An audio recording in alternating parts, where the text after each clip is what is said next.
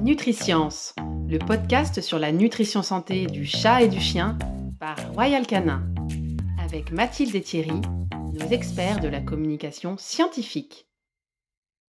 Carnivore, strictement mangeur de viande Bienvenue sur ce podcast où nous allons aborder la grande question qu'est-ce qu'un carnivore? On a déjà tous entendu ces petites phrases Mon chien ou mon chat est un carnivore, il ne peut manger que de la viande. Ou encore Mon chien ou mon chat est un carnivore, il ne peut pas manger de céréales ou de glucides. Mais au fait, Thierry, être un carnivore, ça veut dire quoi? En fait, il y a deux définitions au mot carnivore. Carnivore avec un C majuscule désigne l'ordre phylogénique d'un animal dans sa classification du vivant, tandis que carnivore sans majuscule désigne le régime alimentaire de l'animal. Du coup, Thierry, c'est quoi exactement la différence entre les deux?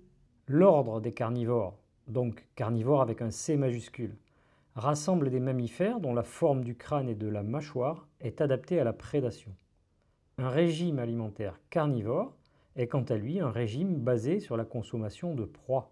Mais si un animal de l'ordre des carnivores a une anatomie adaptée à la consommation de proies, il a forcément un régime carnivore, non? Justement, pas tous. Certains ont changé de régime alimentaire avec le temps pour mieux s'adapter à leur environnement. Le panda, par exemple, au caractère un peu trop placide pour la chasse, s'est peu à peu adapté à une consommation quasi exclusive de bambou. L'ours brun, lui, est omnivore et a un régime alimentaire variable selon les saisons, et qui peut être jusqu'à 80% végétarien.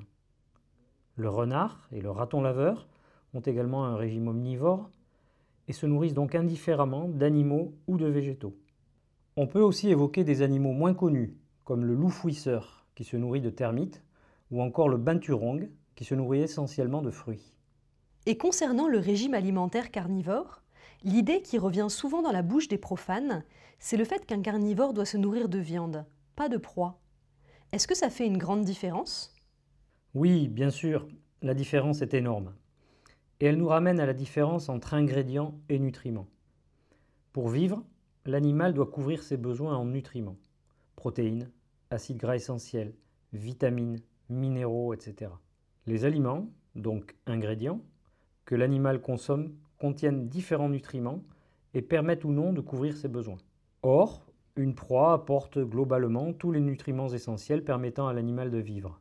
Des protéines issues des muscles et des organes, des acides gras essentiels, notamment dans le cerveau et les yeux, des minéraux au niveau des os, des vitamines dans certains organes comme le foie ou les reins, et des fibres favorisant le transit grâce aux poils ou plumes de la proie. En revanche, vouloir nourrir un animal carnivore uniquement de viande, c'est vouloir couvrir ses besoins nutritionnels uniquement avec des protéines et éventuellement quelques lipides s'il s'agit de viande grasse. Mais très peu de vitamines ou minéraux et absence de certains acides gras essentiels dans la viande. Donc bien évidemment, cela ne permet pas de couvrir ses besoins. Si on veut aller encore plus loin, certains animaux, comme le chien, sont dits carnivores opportunistes, alors que d'autres, comme le chat, sont dits carnivores stricts. Quelle est la différence? Le carnivore opportuniste mange des proies quand il arrive à en attraper, mais il peut également couvrir ses besoins avec des ingrédients d'origine végétale. Théoriquement, donc, il est possible de couvrir tous les besoins d'un chien adulte uniquement avec des nutriments d'origine végétale. En pratique, cela reste délicat, et ce même avec une alimentation industrielle, car cela impose de nombreuses contraintes si on veut respecter tous les besoins de l'animal. Le carnivore strict, lui, se nourrit exclusivement de proies. Certains nutriments qui lui sont essentiels doivent donc obligatoirement être d'origine animale. Ainsi, la taurine, l'acide arachidonique, la vitamine A, la vitamine D3 et la vitamine B12 sont des nutriments essentiels pour le chat, car contrairement à l'homme ou au chien, il ne sait pas les synthétiser à partir de nutriments d'origine végétale. Le chat a donc un besoin essentiel de certains nutriments d'origine animale. Mais cela ne veut pas dire que le chat ne peut pas consommer d'aliments d'origine végétale. En effet, si le carnivore strict a des besoins en nutriments essentiels qui doivent obligatoirement être couverts par des nutriments d'origine animale, d'autres besoins peuvent tout à fait être couverts par des nutriments d'origine végétale. C'est le cas de la plupart des acides aminés, de certains acides gras essentiels, comme par exemple l'acide linoléique, un oméga 6, et l'acide alpha-linolénique, un oméga 3, mais aussi de nombreuses vitamines et minéraux, ainsi que des fibres. Avoir un régime alimentaire carnivore strict signifie donc besoin non négociable d'une partie de l'alimentation d'origine animale, mais ne signifie en aucun cas exclusion des aliments et nutriments d'origine végétale. Merci Thierry.